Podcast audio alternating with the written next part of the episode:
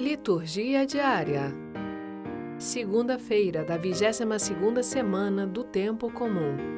Primeira leitura. 1 Tessalonicenses, capítulo 4, versículos 13 a 18. Leitura da primeira carta de São Paulo aos Tessalonicenses. Irmãos, não queremos deixar-vos na incerteza a respeito dos mortos, para que não fiqueis tristes como os outros, que não têm esperança. Se Jesus morreu e ressuscitou, e esta é a nossa fé, de modo semelhante Deus trará de volta com Cristo os que através dele entraram no sono da morte. Isto vos declaramos segundo a palavra do Senhor. Nós que formos deixados com vida para a vinda do Senhor, não levaremos vantagem em relação aos que morreram. Pois o Senhor mesmo, quando for dada a ordem, a voz do arcanjo e ao som da trombeta, descerá do céu, e os que morreram em Cristo ressuscitarão primeiro. Em seguida, nós que formos deixados com vida, seremos arrebatados com eles nas nuvens, para o encontro com o Senhor nos ares. E assim estaremos sempre com o Senhor. Exortai-vos, pois, uns aos outros com estas palavras. Palavra do Senhor. Graças a Deus. Salmo Responsorial 95 O Senhor vem julgar nossa terra. Cantai ao Senhor Deus um canto novo, manifestai a sua glória entre as nações e entre os povos do universo seus prodígios. Pois Deus é grande e muito digno de louvor. É mais terrível e maior que os outros deuses. Porque um nada são os deuses dos pagãos. Foi o Senhor e nosso Deus quem fez os céus.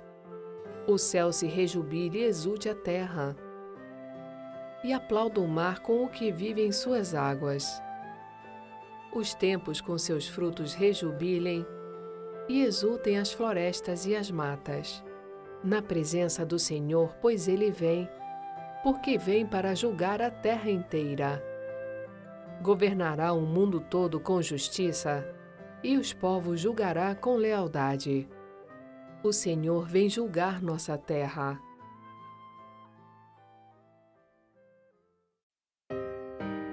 Evangelho Lucas capítulo 4, versículos 16 a 30. Proclamação do Evangelho de Jesus Cristo segundo Lucas. Naquele tempo, veio Jesus à cidade de Nazaré, onde se tinha criado. Conforme seu costume, entrou na sinagoga no sábado e levantou-se para fazer a leitura. Deram-lhe o livro do profeta Isaías. Abrindo o livro, Jesus achou a passagem em que está escrito: O Espírito do Senhor está sobre mim, porque ele me consagrou com a unção para anunciar a boa nova aos pobres.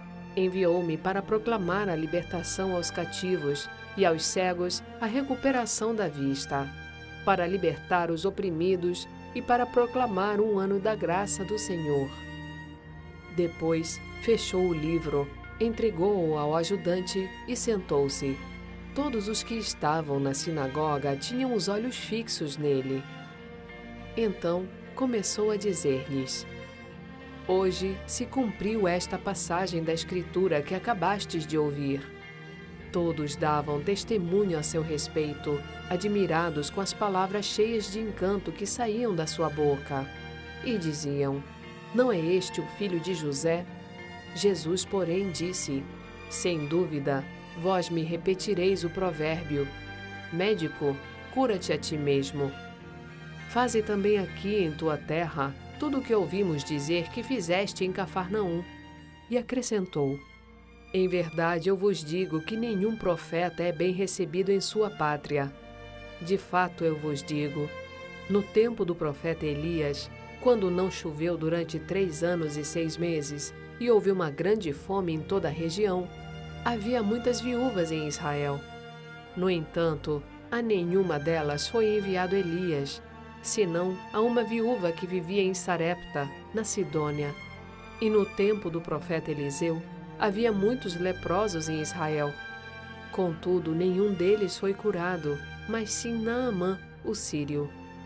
Quando ouviram estas palavras de Jesus, todos na sinagoga ficaram furiosos.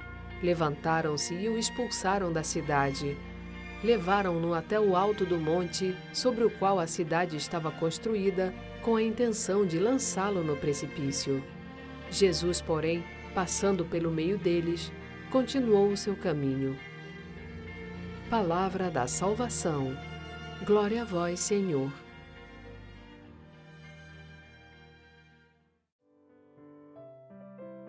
Frase para a reflexão: Quanto mais ignorante, mais curioso. Santo Agostinho.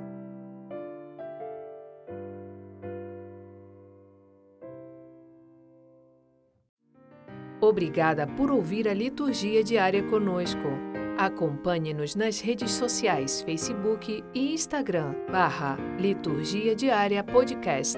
Dissemine a palavra, compartilhe com amigos e familiares. Você também pode ouvir o podcast em nosso site liturgiadiaria.org. Narração: Sônia Abreu. Estúdio Libervox.